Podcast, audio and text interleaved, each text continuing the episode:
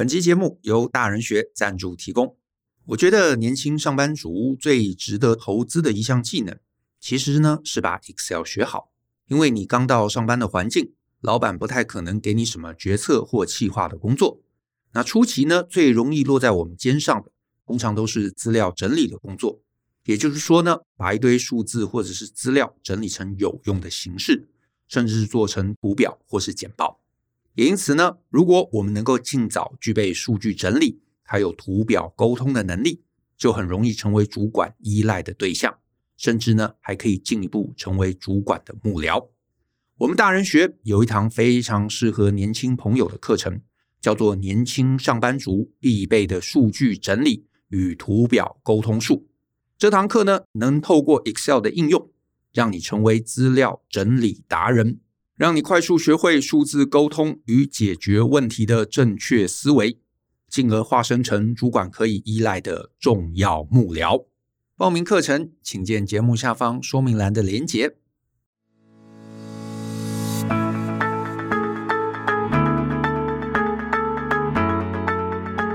欢迎收听大人的 Small Talk。这是大人学的 Podcast 节目，我是 Brian 老师好。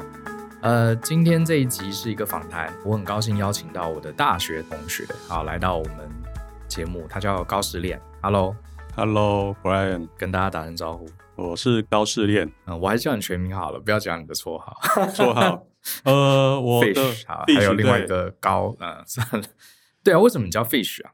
其实叫 Fish 是以前我们那时候好像大二还大三嘛，开始玩 BBS 哦，BBS BCS 你就大家乱取名字嘛，我只想取简单的哦，所以就就就叫 Fish，就是这哦，我现我都忘记了，这是你 BBS 的昵称。对，然后到一直在呃出来工作，然后像我是在顾问公司上班，有时候就是有时候请那个绘图小姐画图，那你总要填单子，说哎这个是。谁谁填的？我就我我都不想填全名，填填个 fish，然后最后就哎、欸，最后就变你的昵称了。对，就一直用到现在，真实世界的昵称。对，呃，高士练是我在成大土木系的同学，后来也算研究所同学啦，因为我们后来都留在成大念研究所嘛，对对不对？然后只是我念的是结构材料组，他念的是大地组。然后我今天特别请他来呢，当然不是要跟大家介绍土木工程大地组在干嘛。只是他是我同学中，我觉得是一个非常特别的存在。就是以前大学的时候，虽然也没有常常玩在一起，可是每次跟他聊天，就觉得他他想的事情跟很多人都不一样。而且现在大家长大了，都是变成中年人了。有时候你跟他聊天，你看他的职涯历程，还真的是蛮另类的哈。至于怎么个另类法，呃，他跟一般 这个我们土木系啊、或是所谓当工程师有什么不一样？待会儿就听他慢慢娓娓道来。我觉得他很多想法是蛮值得给呃年轻朋友参考的。哎，那高士练，你现在到底在干嘛？我现在是自己开业，自己开公司了哈。那当初开公司的一个理由是我不想要上班，然后我就那不想要上班，那就当然就是自己创业了。自己创业，我是就是可以时间自己利用。然后我我打断一下，你所谓不想上班是指？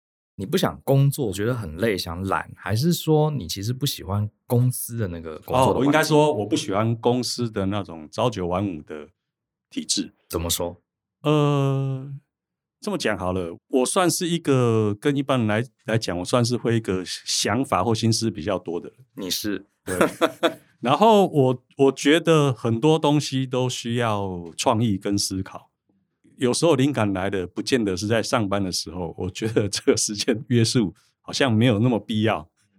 那很多东西其实可以在家里做，或是在任何角落你都可以做。然后另一方面也是因为我自己爱玩啊。然后你如果都去呃，就是像一般上班族的话，请个假不方便。呃，虽然我也常请假，但是请多了总是不好意思。意思对对啊，那你自己出来创业。你爱请多久就请多久，就请多久。对，所以崇尚自由，我可以理解。就是说，以前我在上班的时候，也常常觉得我不是懒不想工作，而是说有些时候，呃，我不一定适合公司的这个这个朝九晚五的作息。比方说，像我以前就很讨厌早起，有些时候晚上明明很有 idea，做了很多事情，早上又要一定要九点以前到公司，又搞得慌慌张张。然后这个在公司里面一些呃送往迎来又很麻烦，对不对？所以其实，在公司的环境未必对所有人来说都是最适合的，所以你就一直有这个想法，想要想要换个工作的模式。是的，没错。那你在呃大的公司里面也待了好多年了吗？哦，我在其实我刚退伍之后，其实我就想转行。不想做土木工程，不想做土木，因为就觉得土木这个东西，就听一些学长姐讲，感觉发展不是不是那么好。然后其实我自己也没有很喜欢土木，虽然我都念完了，感觉自己没有很喜欢。然后就有因缘机会，有遇到一个机会，就是哎转到土木业的软体业的销售。然后我就想说，那我去去做做看。然后做了大概。半年吧，我不喜欢那个公司，因为我很注重就是这个公司的一个基本的价值观。我觉得它的价值观你不喜你不认同了，我不认同这个价值观，不符合我的口味。嗯、然后我后来就离职了，离职就来呃，就进到一家在国内算中型的顾问公司，但是蛮专业、蛮踏实的。他的。企业文化就是讲了，就是写在墙壁上，就是专业踏实。但是有些人，有些企业的他的他的口号是讲的，这家是真的就这样子做，他真的就专业踏实，对，他真的就是走专业踏实。然后带领的那个老板，我们家陈博士，他就是这样的人。然后在身边学习到这些东西，然后我自己也觉得成长很多，所以在这家公司我就待蛮久的。所以那时候也觉得，哎，其实做这个大力工程好像也还蛮有意思的。哎，对，因为你你念久了，你说不喜欢，但是总是久了，你在这个熏陶之下，哎，还是会找到一点兴趣。哦，其实我中间有离职过，呃，一年，但是我又回去，又回去了，又回去了。那因为这家公司他给的薪水没有很高，那没有很高的原因是因为他都要专业。踏实，他的成本太高了，所以他自己赚的也少，他自己赚的也少，因为他付出的成本也很高，这个我们能理解。所以会留在这家公司的人，其实都不是为了他的薪水，都是为了在里面就是舒舒服服的，就想要做自己认为很专业的事情，自己认同的事情，自己认同的事情。嗯、对，那这个就跟我本身想做的理念有点相关。嗯，我觉得这个点。我可以理解，就是很多人都说要找到很好的公司，要拿很多钱，要很光鲜亮丽。可是我自己觉得，呃，我们常常在讲要找有热情的工作嘛。我觉得热情的工作有些时候并不是表面上看起来哈很好玩，它有些时候是你深入，你很踏实的去解决问题，甚至过程中有点痛苦，有点磨练，最后哎，你真的把这些问题解决了，好，把事情做好了，那个成就感才会出来。然后那时候你才会发现，哎，其实我还蛮喜欢这个工作，对不对？我觉得是这样，是的，没有错。我在这家公司的话，因为它是以专业为导向，所以它不会因为说时间到了就你又一定要交出一个不像样的东西。当然，我们也不会故意说在时间之外就故意去拖时间。那在这个前提之下，以专业为前提之下，我们就可以很尽情的去钻研一些东西，然后。因为我自己又不喜欢加班，所以我在这间公司我是常常都是准时下班的人。好，这个在一般公司文化，尤其是顾问公司来说比较少。那为了不让自己加班，可以常常准时下班，我就开始做一件事情。诶，我要做得快，做比人家好。那有些东西我就用程式来解决，让它自动化，做得又快。我就让它自动化。那时候就自己研究了。Excel VBA，我后来觉得我自己 Excel VBA 蛮强的，应该应该算蛮厉害的。我看过你用 VBA 做出一些很扯的东西，真的吗？我已经忘记了。有有，你以前有给我看过。对，所以你是你是为了想准时下班，对，所以反而精进了自己工作的技巧。对对对对，然后这些东西也是这样子嘛，因为你你准时下班，别人没有准时下班，总是人家会觉得有差别的感觉。所以你把这些 Excel VBA 这些程式做完了，也给他们用，让他们也可以早点下班。我是这样子做的。啊，所以我在前公司就是累积了蛮多这种很多套程式在在那边，所以变成我之后的一些资源。你这样一讲，我突然觉得我们这段经历好像哦，我也是我第二份工作的时候刚去，然后呃，我倒不是害怕加班，是因为我当时去我什么都不会，我是那个整个部门最菜。然后我为了想贡献嘛，我就用我也是用 Excel。呃，我们那时候不是结构计算要做计算书吗？大家都用 Word 打，我就觉得说，哎哎，用 Word 打，对啊，那时候都用 Word 打啊，我就想说，哎，这个结构计算书都是类似的嘛，对，虽然每一个案子都不一样，可是里面的那些公式都类似，我就把它全部花了很多时间把它全部转成 Excel，全部设公式，然后只要输入一些参数，它自动就会跑出来，然后还会画一些简单的图，然后我就把这个东西分享给我的前辈，就每个人看得很高兴，然后后来大家就。误以为我的电脑很强，我对很类似的一段经历，对啊，所以你呃在那家结束之后，你就想说试着自己做做看，对对对对，一开始我是去朋友的公司帮忙，哎没有，我先去，我本来想转行的，我真的想转行咯，去转到那个那个室内设计，对，我记得你有一阵子对去尝试室内设计，做了半年，我觉得那个他们的企业文化跟我的想象也是差太多了。哎，倒不是说工作形态的问题，就是他们的一些想法跟我觉得不太对。后来我又经过朋友介绍，去了一家软体销售公司，也是土木工程销售软体。但是他叫我不是去卖软体啦，他有一个想法，就是说你开发一个线上的软体工具。呃，他叫我去弄，然后找想说找一个会写，因为我虽然会写 VBA，其实也是一个。Basic 程式在里面，啊，我虽然会写，但是我并不专门，就是因为我们不是学这个，但是对土木工程分析设计我们有概念了，而且我手手上累积了那么多的试算表、VBA 那些东西，我全部都研究过。他想说，他想要把这些东西线上化，然后他想找一个会写这些程式的人来跟我一起合作，但是去那边呢，发现怎么这个人一直没有来。但是我自己乱摸已经摸会了，对，所以程式最后我就自己写出来。本来是要找一个工程师跟你合作，就那个人没有出现，你只好自己把它给搞定了。我就搞定了，然后发现我就自己弄就好了。不过后来也有跟他谈了，就是说我本来这个公司就不是待长久的，就是去帮忙的。我本来就想要自己开顾问公司，但是是一人顾问公司。所以你现在的公司业务大概接哪些案子？我就是接一些一般顾问公司比较没办法处理的，比方说，比方比较难的、比较专业的、哦，比较特殊、比较，特殊的，嗯、像我的专长是是那个抽水试验。抽水试验的话，一般顾问公司可能没有办法处理到像我这么专业。然后深开挖也我也蛮熟的，还有一般一些奇奇怪怪的的一些。土木工程、大地工程的东西。之前说你有做那个风力发电的基础哦，对，这个风力发电基础是也是刚好有成大土木的学弟刚好有介绍，拉我进去做。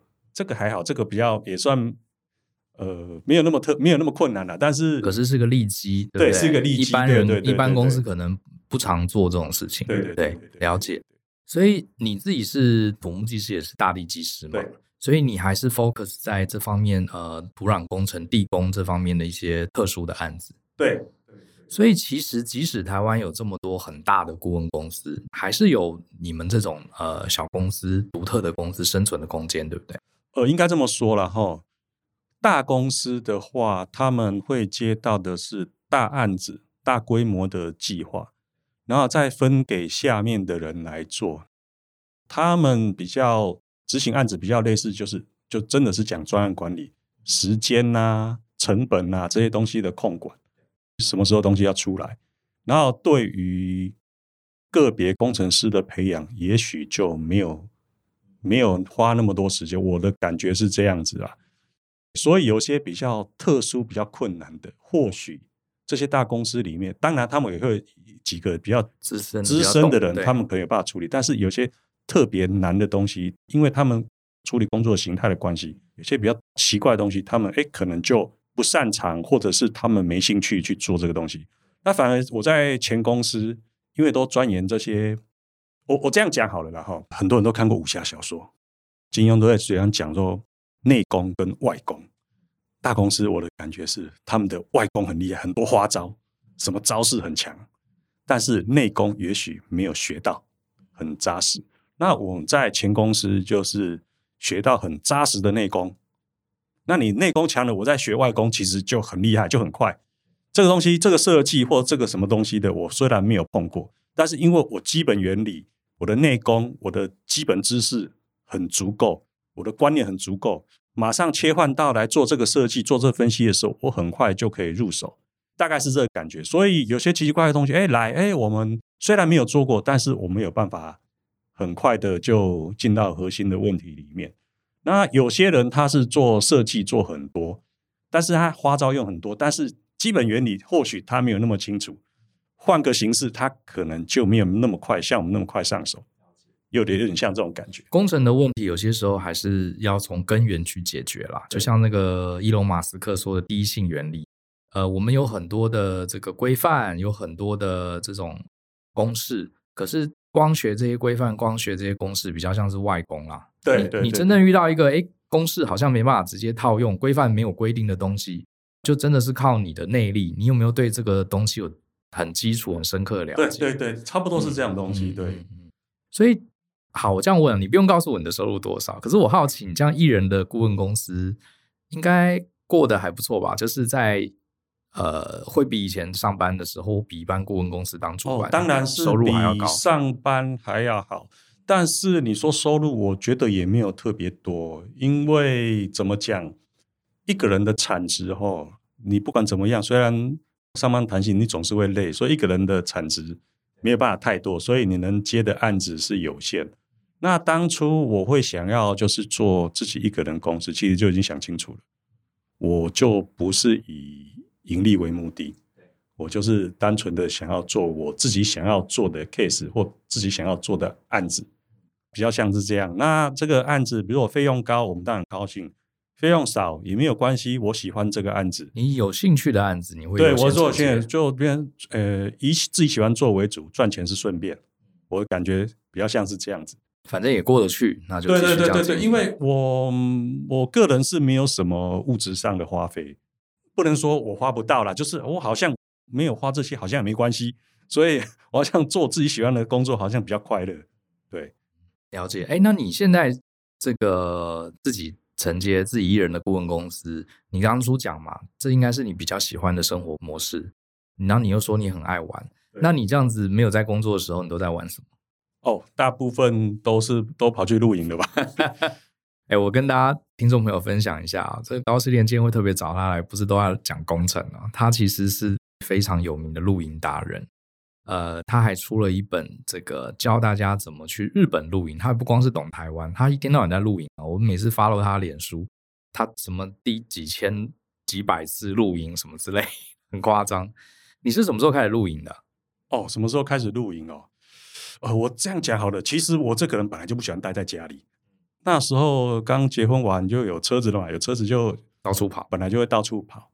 一开始最早露营，其实，哎，你是不是有去？完全忘记了。你是说大学时代吗？呃，我应该是应该是应该是出社，哎，可能你没去。我可能大学时候有去过一次，有一次好像是南横还是什么的。哦，那个那个那个不是，反正也是一开始刚开始露营就是找同学嘛，但是那个频率很低。后来是因为想要省钱。因为比方说去外面住宿，哎，住个什么旅馆，哇，那个太贵了。哎，我们在附近找个地方，比方说我去武陵农场，哎，人家那边住那个什么，哎，那叫富野度假村是，很贵，对。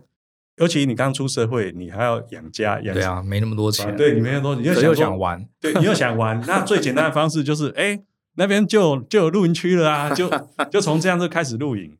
那一开始频率没有那么高了，但是你玩久了就变成是。你装备会越来越好，你越来越好就是，哎，我买的，我当然要摊提呀，就一直玩，一直玩，玩到最后就变成，哎，怎么常常去，一年去个三十次这一种。所以你老婆也爱，对不对？老婆小孩，他们不能说爱啦，他们可以接受啦，可以接受就可以接受，对啊，对啊，对啊。OK，露营的乐趣到底在哪？露营乐趣哦，简单讲就是，在一个没有那么舒适的环境，但是用你的装备或用你的工具。或用你的一些想法来克服这些不舒适，让你变成哎，好像还不错，这是最爽的地方。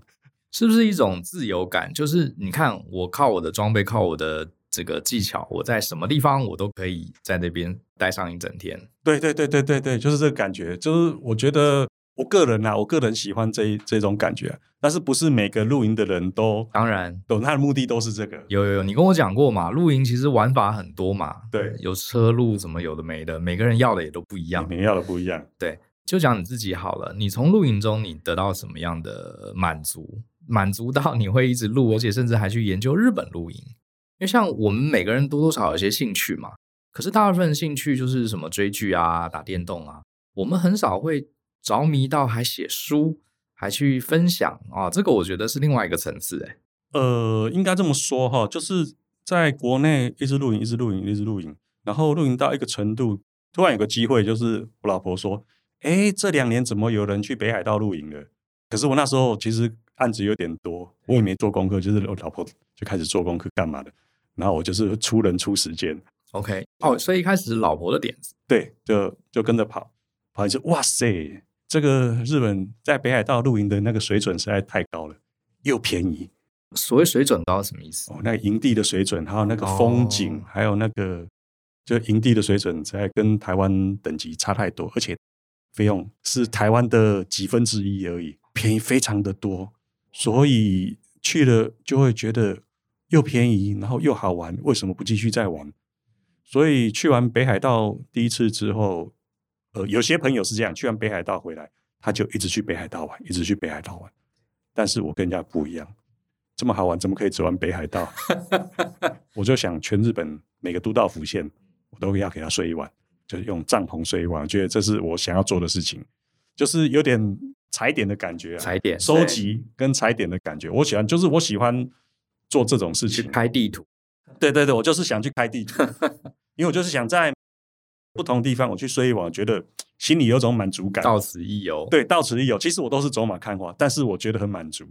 所以接下来我就看日本哪里机票便宜，我就飞哪里，然后就做功课，就开始玩。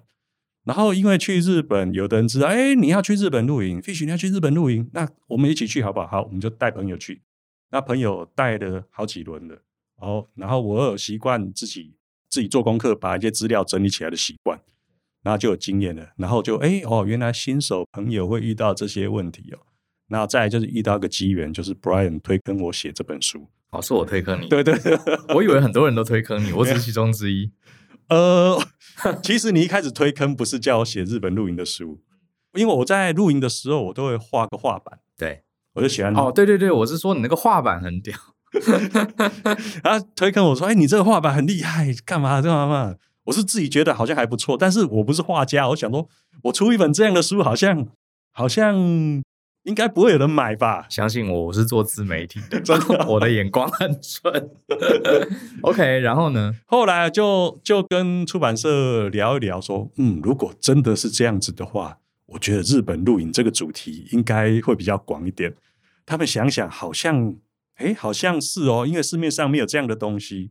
然后回去，我把资料整理，大概一个初稿给他看。哎，他觉得啊，好像可以，因为我写的，他觉得很蛮详细。因为你之前都习惯把资料整理好好的。对对，我写的很详细，他就把这本书取名叫《超完整日本露营》。出版社觉得很完整啊。好，OK，那就那书名就尊重他们。呃，那这本书就就就这样上去了，这样子。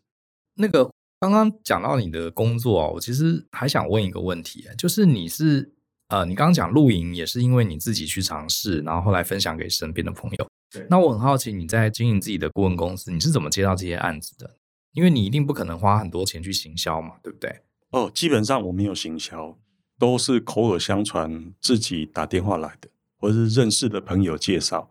因为我们处理一些东西是比较特殊的东西，也许他在别的顾问公司他找不到这样的服务，他就知道，哎，要找，哎，找必须他可以帮你解决。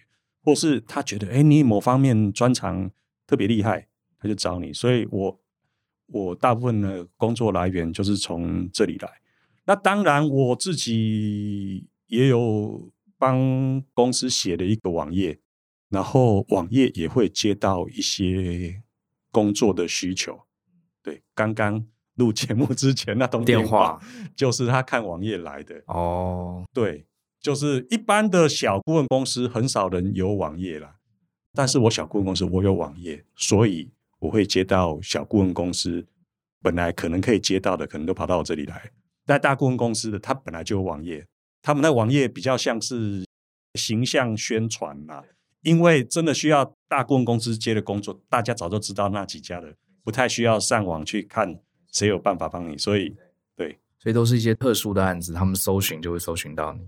呃，特殊案子是朋友介绍，哎，一般的小案子，他会在我的网页里面看到我这个资讯，哎，他就打电话过来，就打电话过来。对对对，那我就看看有没有适不适合。所以你会把过去做过的一些案子的时机也放在你的网栏网组网站上。有，有，我的朋友跟我说，你网页呈现的方式，我以为你是一间大公司。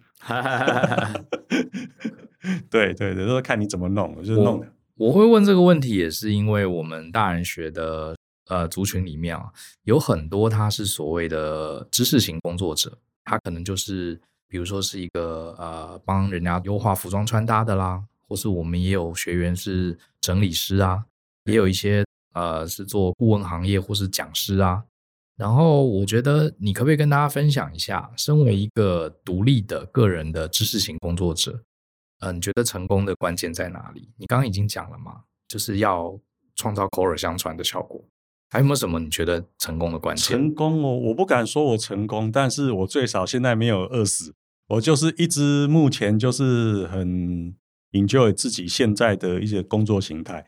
然后这些业务的来源，其实我是觉得本质上是因为我走专业的路线。那你走专业的路线的话，你本身就跟其他一般公司不一样，因为他们可能是走那种业务路线。那业务路线，他可能他接的工作，别人也能接，反正可能一个工作可能有二十家公司都能接，所以所以那个业主要给谁？他可能会给便宜的，就便宜或者关系好的，哎，认识的便宜的或快的。但是我的工作是只有我能做，所以。这是卖方市场，变成是这样子。那但是这种其实这种特殊案子，老实说也没那么多。但是我也没那么多人哦，所以刚刚好，刚刚好。对，我一开始我就是打定要走这种路线。所以对于这种走利基型的个人工作者，搞不好要存活的一一条路了哈，就是你要去做别人没办法处理的事情。对，就是走专业路线，然后呃比较专业的东西，你帮他解决了。一定会有其他同业会知道嘛？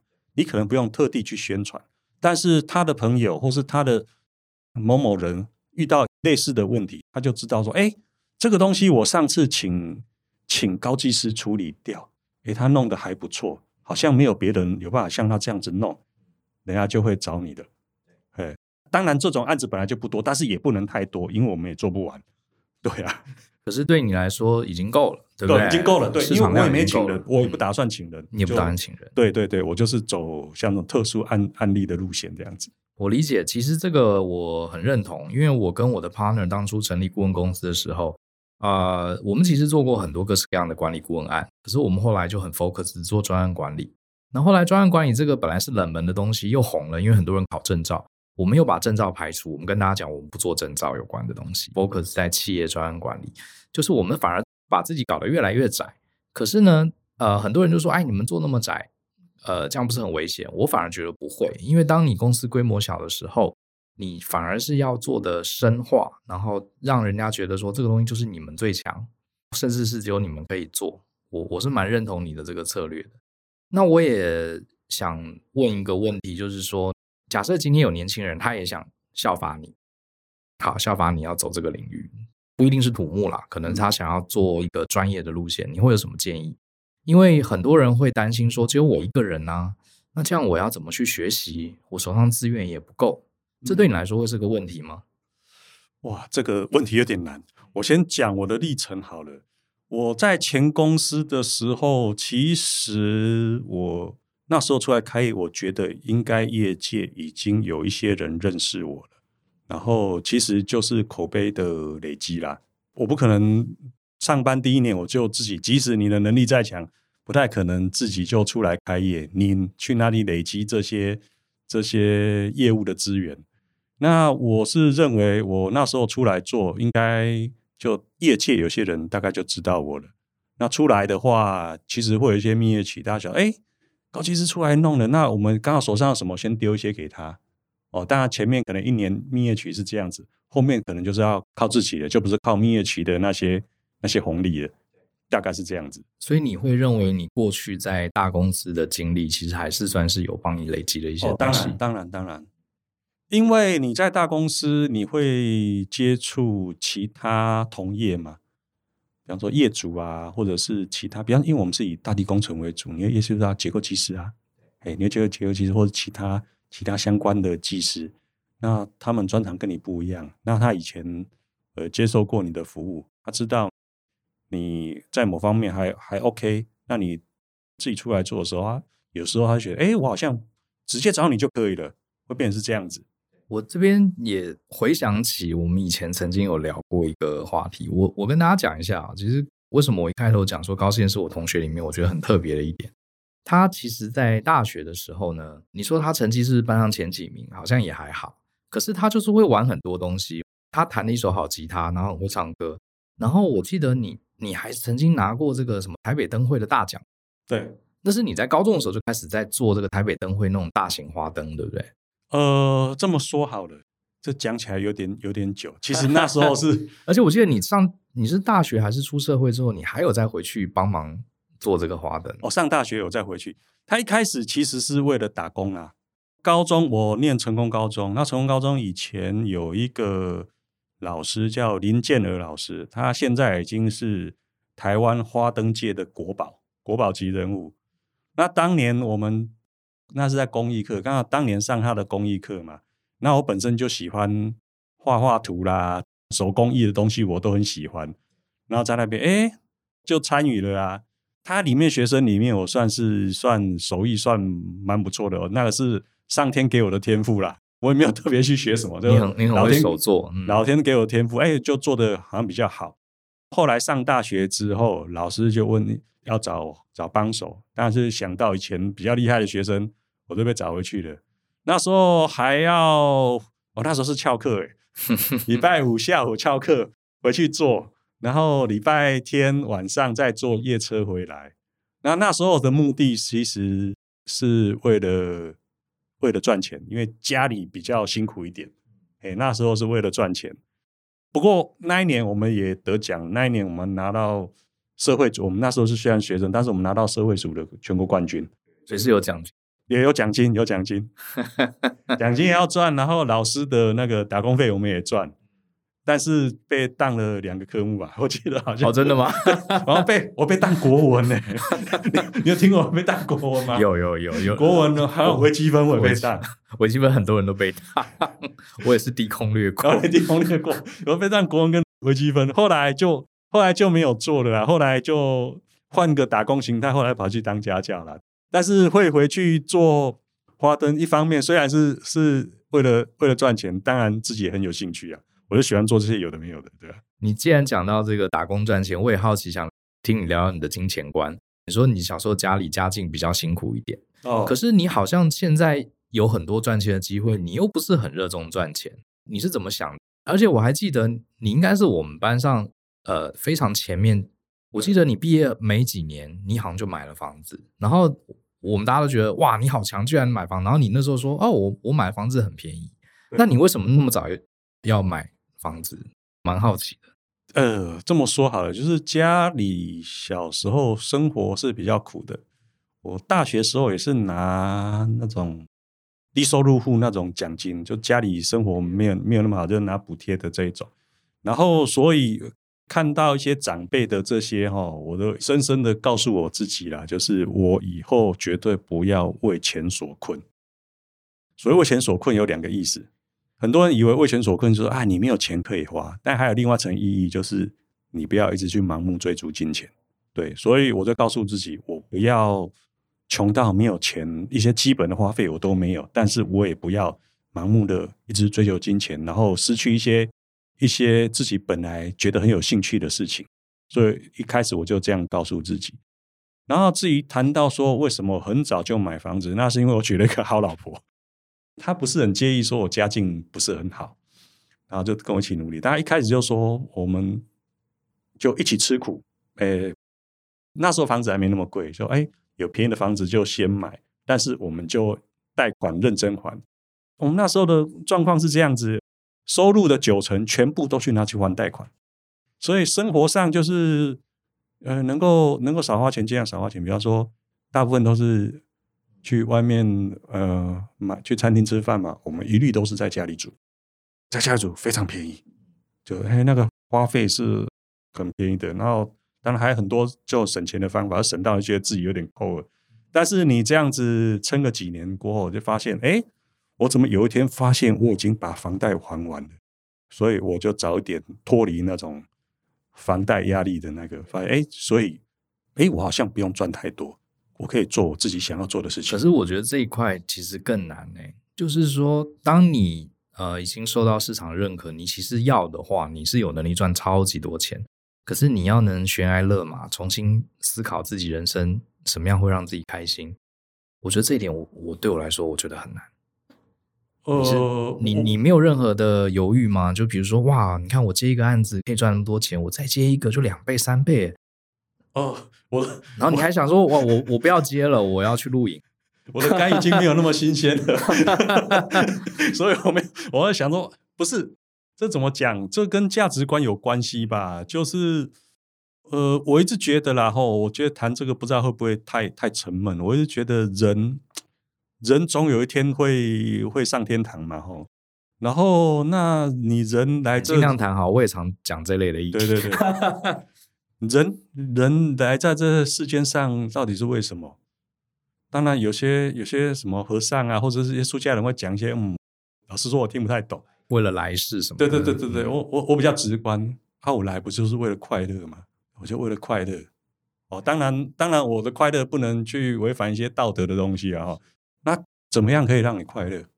我很简单，做自己喜欢做的事情最快乐。然后，所以，比方说，我喜欢露营，我就去露营啊；我喜欢爬山，我就去爬山啊。当然，这这样听起来，哎，好像这个演绎好像很直观。但是，这个在我们的长辈来说，他可能觉得，哎，这样不对。你要你要很认真的赚钱干嘛的？要累积很多资产。对对对对对对。那这个我也想过。就是基本上，我们台湾或者是华人的社会啊，其实都是儒家思想的延伸呐，哈。只是说，这如果受儒家思想，就是受在影响的深度不一样了，哈。那儒家思想，我我个人感觉，我不知道讲对不对，我个人感觉它就是一个一个阶级了，哈。阶级就是天地君亲师，君亲之师，怎么对啊？忠孝仁爱信义和平，先忠孝嘛。和平才是最后面，对，它是一个框架，它是一个框架，它就是一个阶级。所以，或许遵从这一套的人，他本身不见得会想的那么清楚哦。我在这个这个阶级制度下，但是他已经被熏陶了，他已经内化到里面，照着做的。对，对他照着做，他也许讲不出一套道理，但是他照着做。反正大家那大家都没意见，我也照着做。对对对对对，嗯、那变成怎样？就是这些人，不能说这些人啊，其实就是我们以前的人。哦，他可能就一辈子他追求的东西是什么？可能追求就是。财富，追求地位，其实应该是先追求地位。他在这个社会阶级比较前面的时候，他觉得他享受到更多的权利、更多的快乐。没有办法爬到这么高地位的人，他就是追逐金钱，因为财富可以换你的地位，所以他们不是追求财富，就就是追求地位。再从这些财富跟地位的裙带关系拉拢之下，他可以得到更多。在这个系统里面得到他觉得更多的东西，对，所以以前的人会觉得啊，我你那当然就是你要当官啊，你要当个什么啊，不然就是你要赚很多钱啊，他觉得这样很快乐，但是他可能没有想过，当他达到这个地位或这个财富的时候，他其实已经花掉太多时间了，而且这些东西可能根本不是他自己想要的，对，所以哎，也许他有一天发现他，比方说他根本很喜欢。觉得很喜欢摄影，或者很喜欢很喜欢运动，他根本他的身体跟他的时间已经不允许了。那为什么我们不现在就开始做？你要等到你爬到这个地位的时候开始做。那这是我觉得我我我想的跟以前的长辈们想的比较不一样的地方。对，很认同。非常认同。我也常跟大家 分享我的人生观。其实人生可能，呃，我们不知道人生有什么意义，可是我们人类的浅薄的知识能看到的，人生就是一个体验，对不对？我们就要去努力去体验自己想体验的东西，也就是你说的快乐嘛。当然，前提是不要伤害别人，不要违背法律。对对对对。可是很多人都觉得我们要赚钱，我们要追逐名利，我们要被认可。可是那些真的是我们让我们快乐的东西吗？很多人就像你高思妍讲的，呃，前面三分之二的人生都在为别人而活，好不容易可以为自己而活，却搞不清楚自己到底要什么，然后已经老了。呃，这么说好了，我觉得他们他们也是追求快乐，但是他们误会觉得。得到很多财富跟爬到很高的地位可以让他快乐，或许是这样子。那我就很直观的，我喜欢做什么我就去做，对，就就是这样子而已。我还想提一下，可是要做到这样，其实也需要一些能力，对不对？呃，可能有些朋友听了会说：“哦，我想做什么就去做，那我就天天追剧啊，天天打电动，天天……呃，那我早就完蛋了，对不对？也不可能。所以我蛮想请高思妍跟大家回答一下，就是你。如果假设今天一个年轻人，他刚从大学毕业，他可能也不是很喜欢念他的科系，嗯，然后他又不知道他要做什么，他甚至不知道他自己的人生要追求什么。那你会给这样的一个年轻小朋友什么样的建议？怎么样去探索，或是说建议他保持一些什么样的态度？怎么去尝试？这么讲好了啦，哈，就是我讲可能不见得正确了，哈，就是我的感觉是。在台湾的社会跟在西方的社会比较不一样，就是他的社会怎么讲？他比较不会去想说，比较不会去着重说自己的兴趣或是想要做什么，然后他可能会比较依循，哎，别人以前做什么，他就要跟着做，然后比较没有自己的想法，或者是说他有自己的想法，他不敢表现。那这跟社会的结构，我觉得也有点关系啦。以前你可能，比方说，以前我们都会讲，你要去当画家哦，当画家 没饭吃。以前可能真的这样，但是现在不一定，现在不见得是这样子。现在也许你当个画家，你可能会有很多种呈现的方式，不是以前我们想的那种画家哦，戴个那个鸭舌帽那边干嘛的。现在你可能有很多种呈现方式，都跟艺术相关的工具非常非常非常多，而且很多元。哎。那个跟时代有点关系，那或许他们还没有想到这些啦。哦，那我就我出社会后来看啊，我觉得跟我们同年纪，我觉得日子过得比较快乐，其实都是比较有想法的人。也许他的学历不见得比较好，但是他一定是有更多的想法。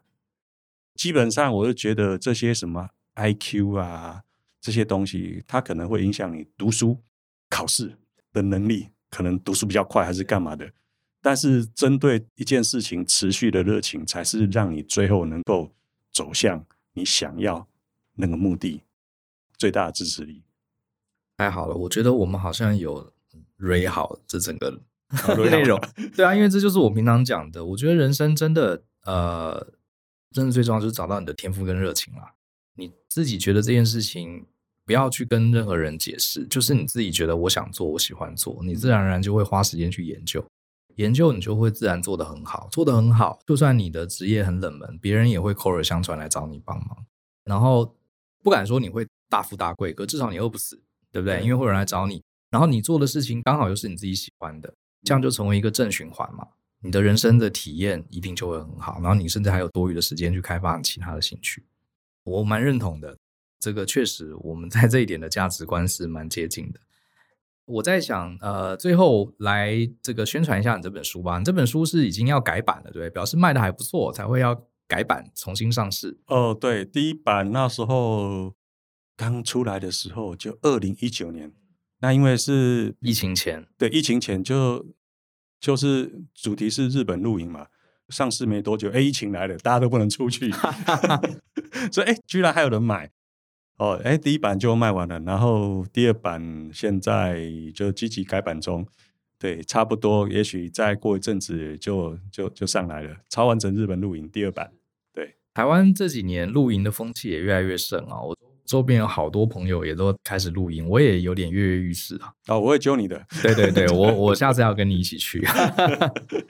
那我就好奇问一下，你这本书里面有没有什么哪些适合什么样的人看？好，是要露营的老手呢，还是新人也可以看？还有说，呃，假设我是一个新手，我看了这本书，我会得到什么样的帮助？哦，基本上这本书我开始弄就是把它当做工具书来写。我那时候写这本书的想法，呃，是这样子说，比方说啊、哦，我们念土木工程系，土木工程你要懂的就是结构学啊、材料力学啊、大地工程啊、RC 啊，啊什么一些施工的东西。好，如果我们把日本露营当做一个科系，你要懂哪些知识？我就去把这些东西收集起来，丢到这本书里面，把它整理一下。所以它是一个很结构化的指南，就对了。对对对对对，就从一开始的心理建设，我一开始我记得第一章是心理建设，后面就介绍一些啊日本的一些基本的一些概念。后来就是哎，再来就是呃，你去日本露营，你的装备要怎么带，找露营区要怎么找啊，路上要注意什么事情。然后我们在日本露营的时候，你一定会遇到说，哎，我需要采买，我要去超市，我要洗衣服。哇，啊，全部都有，很细耶。对，很细，就是就是它就是，你就把它当做是一个大学的科系，那你要懂这些知识啊。我我就把这些知识收集起来，我知道的我通常收集起来，放在里面把它整理过。所以基本上就是新手打开看，你就照，即使你没有时间看完，那你大概翻一下大纲，也知道哦，我从这些方向去准备。所以你可以把它当做教科书也可以啦，而且里面是全彩的，对不对？全彩，对对，对，全是照片。我记得我有看过上一版的，里面没有。虽然是你把它当做教科书，但是里面没有那么生硬啦。里面有，我是觉得你这个比喻有点太谦虚了。说怎么把它当一个科系？我念完土木研究所，我一个什么房子我都不会盖。可是你这本书看完，应该大概知道怎么去露营。哦，对，应该应该是应该是，所以它可能比我们教科书还要再厉害，更实用一点。呃，对啊，对啊。呃，最后，等下，我最后我宣传一下我的社团。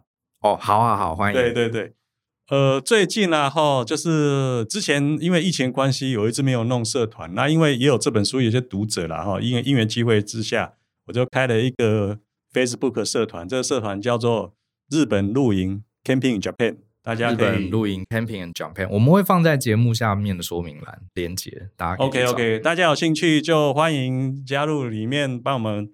按个赞，里面资讯应该蛮多的，不限于只有露营啦，因为日本露营生活，像我今天丢了一个日本超市地图，哇，大家一定超喜欢。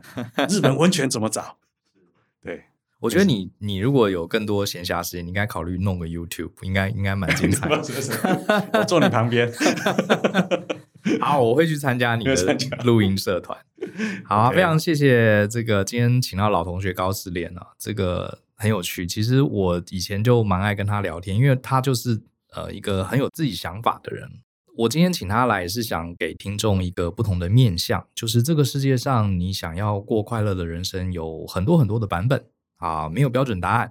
没有人说你一定要去考公务员拿退休金，也没有人说你一定要去外商当到主管才是成功。那呃，成功你要自己去定义，你要怎么去过你的人生，怎么样去做你喜欢的工作。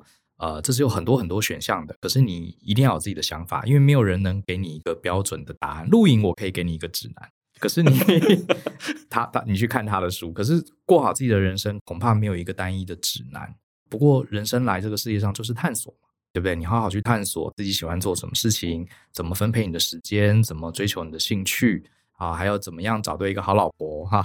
雨嫂我们也很熟，真的是一个很不错，我觉得他跟你很互补。对，他每次都把你的冲动给拉住，我觉得非常好。不要再拉了，我要冲出去，要冲出去，他就把你拉住。对啊，我觉得很有意思。希望有机会再请高士廉来上我们节目，听他讲更多有趣的事情。谢谢，谢谢。好，那今天节目到这边，希望大家喜欢，相信思考，勇于改变。我们下次见，拜拜，拜拜，大家拜拜。